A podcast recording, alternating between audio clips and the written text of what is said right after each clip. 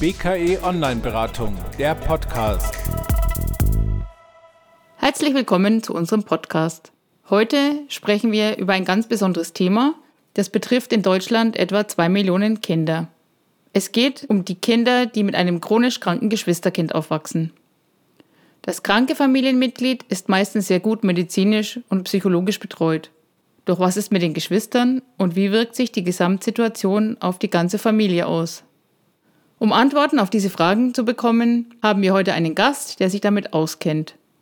Marin Sturny hat seit drei Jahren eine chronisch kranke Tochter und hat über den Umgang mit der Diagnose und was darauf folgt ein Buch geschrieben. Herzlich willkommen, Marin Sturny. Also hallo erstmal, vielen Dank für die Einladung. Ähm, ich habe seit 2019 ein Diabetes Typ 1 Kind.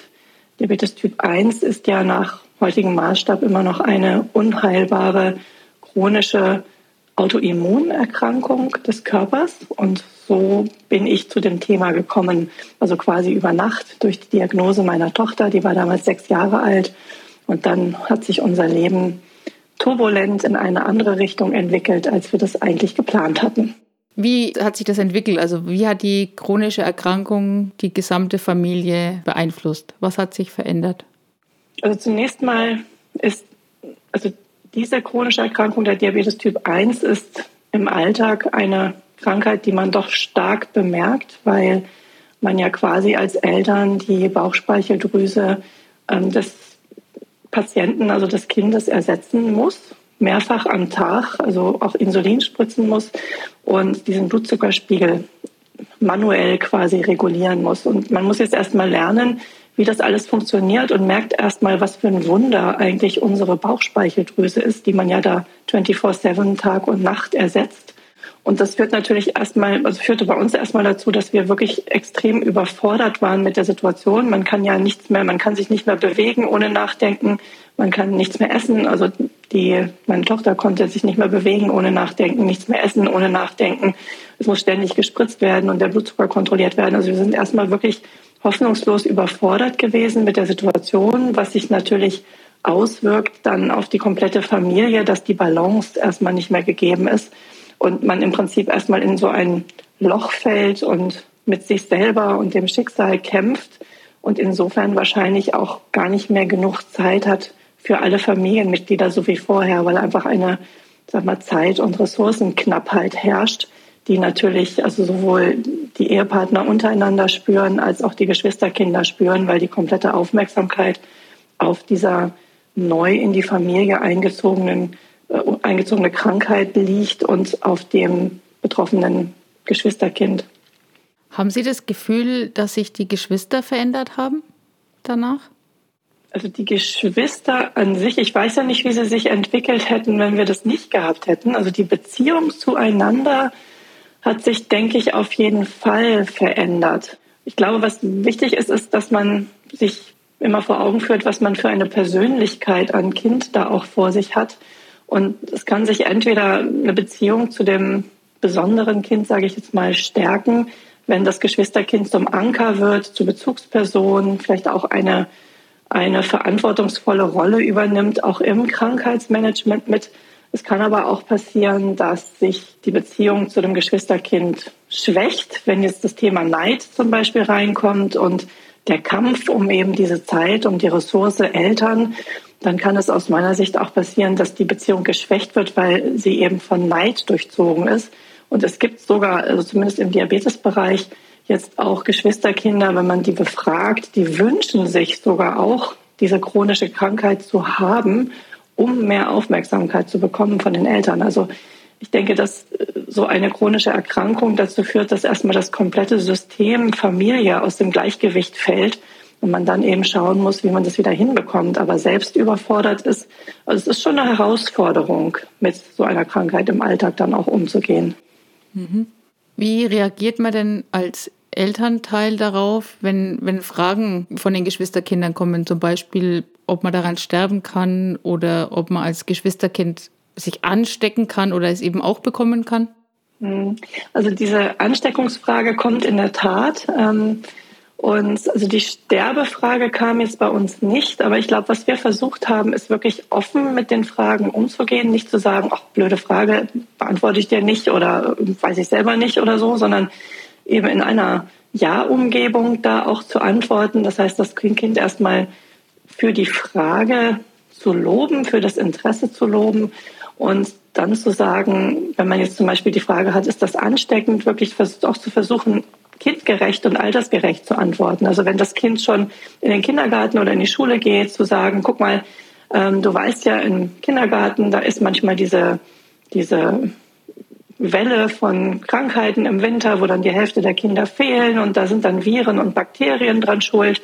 Und ähm, die Krankheit, die deine Schwester oder dein Bruder hat, das ist nicht so eine Krankheit mit Virus oder Bakterien, sondern da geht es in unserem Fall jetzt um Körperzellen um etwas, was im Körper passiert. Und weil das im Körper von deiner Schwester oder deinem Bruder passiert, ähm, kann das nicht auf dich übergehen und deshalb ist es auch nicht ansteckend für dich. Also ich denke, man muss dann wirklich im Einzelfall schauen, was es für eine Antwort bedarf. Aber erstmal würde ich immer dem Kind das Gefühl geben, es ist eine gute Frage, die das gestellt hat und ähm, es erstmal dafür umarmen und auch loben, dass es sich interessiert für das Ganze. Mhm. Welche Bedeutung kommt dem gesunden Geschwisterkind oder den gesunden Geschwisterkindern für die Familie zu? Also wie können die dazu beitragen, dass es in der Familie trotzdem rund läuft oder wie? Also ja, ja also ich denke, ähm, ich glaube, ich kann, ich kann was mit der Frage anfangen. Äh, ich denke, dass die Kinder, also jedes Kind hat seine Bedürfnisse und natürlich haben die Geschwisterkinder jetzt plötzlich nicht mehr keine Bedürfnisse, nur weil diese Krankheit da ist, sondern sie haben ja eine Gefahr, in den Schatten zu treten von dem besonderen Kind, weil einfach diese anfängliche Überforderung auch da ist, das zusätzliche Paket, was die Familie zu tragen hat. Denn es ist ja trotzdem nach wie vor die Familie da, es ist das Haushaltsmanagement da, es ist die Arbeit da. In unserem Fall oder bei Diabetes Typ 1 ist es oft so, dass auch ein Elternteil dann wirklich aufhört zu arbeiten oder viel weniger arbeitet, weil es einfach nicht nebenher leistbar ist. Das heißt, es kommen existenzielle Ängste dann gegebenenfalls auch noch, dazu. Und ähm, trotzdem hat jedes Kind nach wie vor dieselben Bedürfnisse wie vorher. Und Kinder sind auch häufig noch nicht in dem Alter und in dem kognitiven Zustand, dass sie sich gerne freiwillig selbst zurückstellen, sondern brauchen einfach die Eltern auch genauso wie vorher. Und da ist, denke ich, eine Gefahr da. Also wenn man das gut hinbekommt, denke ich, können die Geschwisterkinder eine Stütze sein und ein Anker, auch für das besondere Kind, dass man zum Beispiel da nochmal eine zusätzliche Vertrauensperson hat, dass man sagen kann, hier kümmer du dich jetzt mal, ähm, ich, Mama, brauche jetzt mal eine Stunde Auszeit und man hat vorher besprochen, wie das funktionieren kann mit dem Management der Krankheit während der Abwesenheit jetzt von den Eltern, wenn die sich mal eine, eine Insel der Ruhe gönnen möchten zwischendurch, weil sie einfach auch nicht mehr können. Also da kann, denke ich, so ein Geschwisterkind ein Anker und eine Stütze sein. Aber wir müssen aus meiner Sicht ganz dolle aufpassen. Und ich finde auch, dass ich das nicht immer gut gemacht habe bei uns, ähm, dass die Geschwisterkinder nicht in den Schatten abrutschen, weil wir aus eigener Überforderung ähm, nicht mehr so weit denken können, was aus meiner Sicht trotzdem aber auch menschlich ist, dass wir eben die Balance und die Bedürfnisse von jedem einzelnen Familienmitglied auch nach wie vor im Kopf und Herzen haben. Mhm. Können dabei feste Strukturen im Tagesablauf helfen? Also, dass jeder seine Aufgaben bekommt und man Freiräume einplant, Exklusivzeiten für die einzelnen Geschwister? Ich denke schon, dass das theoretisch eine gute Idee ist. Bei unserer chronischen Erkrankung ist das Problem nur, dass wir eigentlich gar nichts mehr planen können, weil jeder Tag diese Erkrankung einfach am längeren Hebel sitzt und durchkommen kann. Also es kann zum Beispiel sein, dass wenn unsere Tochter in der Schule ist, sie ist in der dritten Klasse, kommt jetzt in die vierte, dass ich sehe, ihre Blutzuckerwerte spielen verrückt und dann muss ich einfach schnell in die Schule und dann kann ich nichts anderes mehr machen. Oder dass man nachmittags feststellt, der Katheter sitzt nicht richtig. Dann müssen wir alles wechseln und egal, ob wir jetzt besprochen haben, wir fahren an See oder wir machen ein schönes Familienspiel zusammen oder setzen uns zusammen den Garten oder fahren Schlitten, dann kann es eben ganz plötzlich sein, dass sich der Tagesablauf auch extrem ändert. Auch dann einfach diametral zu dem ist, was man sich einfach vorgestellt hat. Und insofern haben wir so ein bisschen aufgehört, fest zu planen, weil es dann doch wieder anders kam. Und da waren die Kinder dann auch immer frustriert, dass sie sagen, Mensch, Mama, du hast mir das versprochen, jetzt geht das schon wieder nicht. Und insofern versuchen wir eigentlich im Augenblick eher so Inseln zu bauen oder zu sagen, Mensch, ja, äh, am Wochenende ich mache was mit dir, mit dir ganz alleine und ähm, also eine Exklusivzeit mit dem gesunden Geschwisterkind. Ich weiß nur noch nicht so genau wann, aber ich verspreche dir, dass wir es am Wochenende hinbekommen. Und dann muss man halt so ein bisschen schauen, wann passt es auch in das Krankheitsmanagement gerade rein. Und so haben wir festgestellt für uns, dass das eine Lösung ist, die man den Kindern auch versprechen kann und wo man nicht ständig das Versprechen wieder brechen muss. Was sicherlich hilft, sind auch so feste Aufgaben innerhalb der Familie. Also ich sag mal so, das typische Tischdecken, ähm, Geschirrspüler einräumen, beim Wäschewaschen helfen. Also wenn man da so Aufgabenpakete verteilt, die im Prinzip die Eltern unterstützen, dass sie einmal mehr durchatmen können. Das hilft sicherlich. Bei uns gehen die Kinder zum Beispiel ganz gerne einkaufen. Das hilft mir. Und dann dürfen sie sich immer noch eine Kleinigkeit zusätzlich kaufen. Und dann machen sie das einfach auch wahnsinnig gerne. Und das unterstützt mich natürlich wahnsinnig, wenn ich nicht dafür dann auch noch aus dem Haus muss, sondern mich in der Zeit vielleicht um meine Arbeit kümmern kann oder um das, was in der Küche liegen geblieben ist oder sowas. Also ich glaube, prinzipiell sind feste Strukturen gut, aber wenn man zu sehr daran festhält und darüber also auch Versprechen eben macht, die man vielleicht bezüglich gemeinsamer Aktivitäten nicht einhalten kann, dann kann es schwierig werden. Und bei unserer Krankheit, bei unserer chronischen Krankheit, schießt der Diabetes einfach immer quer, sodass wir vorsichtig geworden sind, was Festes zu planen, jetzt auch mit der Familie. Mhm. Also ich sehe schon, Ihre anderen Kinder sind ja. dann sehr flexibel. Also das haben Sie dann schon mal. Das müssen wir, ja, das müssen wir alle sein.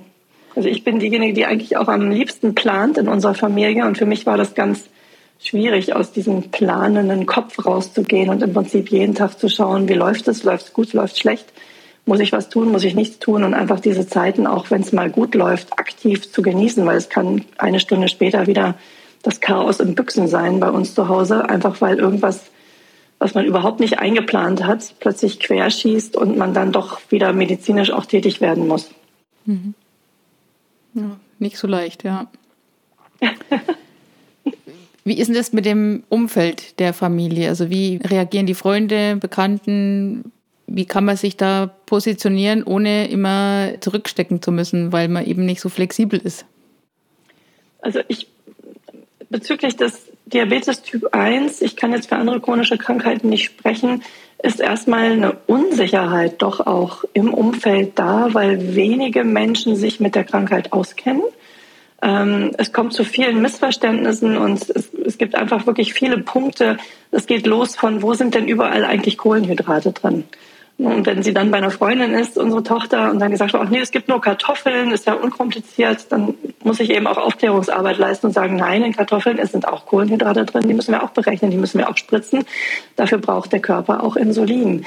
Also man muss immer so ein bisschen gucken, wo holt man das Umfeld ab? Was ist schon an Wissen vorhanden? Und ich glaube, was hilft, ist so eine ganz große Nachsicht einfach, weil ich habe ja einen Tag vor unserer Diagnose auch noch keine Ahnung gehabt von dem Thema. Immer zu sagen, Mensch, wo stehst du? Ähm, was kann ich dir erklären? Und so kommt man in so ein konstruktives Fahrwasser miteinander. Was ich immer sage, ist zu Eltern und ähm, also anderen Eltern und Familie und Freunden, dass was uns am besten tut, ist, wenn ihr einfach wirklich flexibel seid, so wie wir auch lernen mussten, flexibel zu sein und wenn es dann mit dem Spielen eben nicht klappt oder mit dem Übernachten nicht klappt, weil irgendwas querschießt, dann holen wir es nach. Und so werden auch die Kinder immer ähm, im Prinzip vorab informiert, dass sie eigentlich immer wissen, sie können jetzt so lange miteinander spielen, vielleicht geht es auch ganz gut. Und wenn es eben nicht gut geht, dann agieren wir und dann holen wir das nach. Also diese Flexibilität im Umfeld ist ganz wichtig. Und was immer schön ist, ist, wenn vom Umfeld auch dieses ehrliche Interesse kommt. Mensch, wie geht's euch denn? Wie macht ihr das denn? Ähm, erzähl doch mal, ähm, was ist heute anders als gestern? Was kann ich beachten? Wie kann ich dir helfen? Wie kann ich euch unterstützen? Also wenn man mit diesen offenen Fragen an uns herankommt, ist das immer Gold wert, weil wir dann auch wirklich diese Hilfe gerne annehmen und gemeinsam überlegen, wie man das so gestalten kann, dass im Prinzip die Kinder auch ganz normal und unbeschwert miteinander sein können und wir halt im Hintergrund als Eltern relativ viel dann auch steuern und managen, sodass diese Unbeschwertheit, ähm, ich sag mal, im Frontend, wenn man jetzt mal Computersprache spricht, im Frontend ist, also äh, bei den Kindern an sich, ist diese Ausgelassenheit da und ähm, die, die Unbeschwertheit und im Backend, also hinter den Kulissen, ähm, orchestrieren wir Eltern dann relativ viel, damit die Kinder halt ähm, einfach Kind sein dürfen. Mhm. Wenn Sie jetzt Eltern kennenlernen würden, die gestern eine chronische Krankheit bei ihrem Kind diagnostiziert bekommen haben, was würden Sie denen raten, wie sie mit ihren Schattenkindern, also den Geschwister, den gesunden Geschwisterkindern umgehen sollten? Also ich glaube, zunächst mal ähm, ist es wichtig, die Geschwisterkinder in die Situation mit reinzuholen. Also bei uns ist die Krankheit in Norddeutschland ausgebrochen. Ich habe dann für den Rest der Woche die Kinder von der Schule befreit und sie sind dann alleine mit dem ICE nach Norddeutschland gekommen. Ich wollte sie dabei haben von Anfang an. Sie sollten miterleben, wie das ist. Ich wollte sie nicht außen vor lassen, auch wenn das für sie hart ist. Aber ich denke, es ist wichtig, dass sie involviert sind in den Alltag, gerade auch in den schweren Anfang, um zu verstehen, was da vor sich geht. Denn Kinder verstehen wesentlich mehr, als man meint. Also ich spreche jetzt nicht von Kleinkindern, aber ähm, unsere Tochter hat zwei ältere Schwestern. Also die waren, als das Ganze ausgebrochen ist, ähm, waren die zehn und zwölf. Und ähm, Insofern haben wir sie einfach schon mit reinnehmen können in das Ganze. Das ist erstmal das eine, was wichtig ist. Und dann auch den Kindern zu sagen, Mensch, das ist jetzt gerade am Anfang eine schwierige Phase und immer wieder sich zusammenzusetzen und zu sagen, wie geht es dir, wie geht es mir, was ist für dich wichtig, was ist für mich wichtig. Also dieses Zuhören und Verstehen, die individuellen Bedürfnisse der einzelnen Familienmitglieder zu verstehen, altersgerecht das ist, glaube ich, ähm, was ganz Wichtiges, was man tun kann. Dann haben wir im Laufe der Zeit, sage ich mal so, nachdem ich auch alles Mögliche falsch gemacht hatte mit meinen Schattenkindern und die eben wirklich auch abgerutscht sind in den Schatten, haben wir uns hinterher zusammengesetzt und haben gesagt, wie können wir denn jetzt den Alltag so gestalten, dass die chronische Erkrankung nicht immer im Vordergrund ist. Und ich sage mal, ein Thema ist sicherlich die Aufmerksamkeit auch bewusst zu lenken. Also wann kann ich mich einfach auf, in unserem Fall, den Diabetes einlassen und ihn einfach managen, weil die Geschwister beschäftigt sind und sich sowieso gerade nicht zeigen? Und wann ist es vielleicht wichtig, dass ich jetzt mal den Katheter eben nicht fünf Minuten vorm Essen wechsle, wenn schon alle am Tisch sitzen und warten, sondern das vielleicht auch eben mal hinterher mache, auch wenn ich es sonst immer vorher mache, aber dann hat es eben nicht gepasst. Also wann gebe ich dieser Krankheit die Aufmerksamkeit, die sie eigentlich auch braucht und wann lenke ich die Aufmerksamkeit bewusst auch auf die Geschwister, zu sagen, nee, die sind jetzt wichtiger. Dann mache ich es eben mal nicht perfekt, sondern ähm, schiebe den Regler mal Richtung Familienzeit und die Krankheit bewusst in den Hintergrund, auch wenn dann vielleicht, ich weiß nicht, die Werte ein bisschen ausbüchsen, aber es ist jetzt auch nicht so, dass sie 100 Prozent immer ähm, im grünen Bereich sein müssen. Ne? Also man kann da sicherlich auch eine gewisse Gelassenheit sich aneignen und das ist, denke ich, auch übertragbar auf andere chronische Krankheiten und auch zum Beispiel am Tisch, wenn wir mit Freunden und Familie zusammensitzen. Das Thema kommt irgendwann zwangsläufig auf diese Krankheit, weil irgendwas passiert, dass die Krankheit wieder in den Vordergrund rutscht. Vordergrund rutscht und dann eben zu überlegen, nein, ich gehe jetzt nicht auf das Thema ein, ich rede jetzt zwei, drei Sätze darüber und sage dann, nein, jetzt suche ich wieder ein Thema, was auch für die Geschwisterkinder interessant ist. Ähm, und lenke eben bewusst die Gespräche auch wieder in eine andere Richtung. Da kann man sicherlich auch viel steuern, dass die Kinder, die, die im Prinzip im Schatten stehen, dadurch ins Licht gerückt werden und man bewusst auch Gesprächsthemen sucht, wo die Kinder auch mitreden können, die eben nicht sich immer nur um dieses eine Thema drehen, sage ich mal so. Dann haben wir vorhin schon die Exklusivzeiten angesprochen die sind aus meiner Sicht ganz wichtig, dass man sagt, nein, Samstagnachmittag gehe ich mit dir ähm, in die Stadt und deine Schwester mit dem besonderen Bedürfnis wird von Papa betreut oder ist bei Freunden untergekommen. Und wir haben wirklich diese Zeit ganz für uns. Ich denke, diese Exklusivzeiten sind wahnsinnig wichtig, um auch die Bedürfnisse der anderen Geschwister zu erfüllen und wenn die einen vollen Tank haben, sage ich mal so, an Mama- und Papa-Zeit exklusiv, dann sind sie auch wieder bereiter, sich auf das Ganze einzulassen und auch wieder mit zu unterstützen. Also das sind so Tipps, die ich mitgeben kann. Mhm. Was können Sie Eltern raten, die mit der Situation überfordert sind, weil die Geschwisterkinder sich überhaupt nicht mehr verstehen oder nicht verstanden fühlen von den Eltern? Also zum einen sage ich da, äh, holt euch Hilfe, holt euch wirklich Hilfe, setzt euch hin in einem ruhigen Moment, überlegt, wo ihr Hilfe herbekommen könnt, also ob das Bücher sind, ob das Foren sind, ob das Selbsthilfegruppe sind, Familien, Freunde, Coachings. Sie bieten ja da auch einiges an, zum Beispiel, dass man wirklich sich aktiv die Entlastung ins Haus holt. Bei uns ist es auch so, man kann also gewisse Dinge auch beantragen, gewisse Pflege beantragen, Unterstützung beantragen. Das ist von Krankheit zu Krankheit wahrscheinlich unterschiedlich, sich da auch zu informieren, welche Rechte habe ich, was kann ich zusätzlich für Entlastung mir ins Haus holen und gegebenenfalls wird es sogar also bei uns auch von der Pflegekasse bezahlt. Das ist durchaus mal ein Gedanke, den man durchspielen kann, sich da eben jemanden auch ins Haus zu holen, der sich auskennt. Wir haben zum Beispiel einen Pflegeberater, der regel sich, regelmäßig sich einfach mit uns austauscht und wir schauen immer, was haben wir eigentlich für Möglichkeiten. Also diese Unterstützung sich ins Haus holen, das ist natürlich erstmal mehr Arbeit, weil man sich darum kümmern muss. Aber mittelfristig ähm, ist es, denke ich, schon entlastend und deshalb auch wert, darüber mal nachzudenken. Und wenn man in dieser akuten Phase der kompletten Überforderung ist, also wir haben, ich habe jetzt auch sag mal, das Teenageralter bei meinen Schwestern, bei den Schwestern schon ähm, hier im Gange.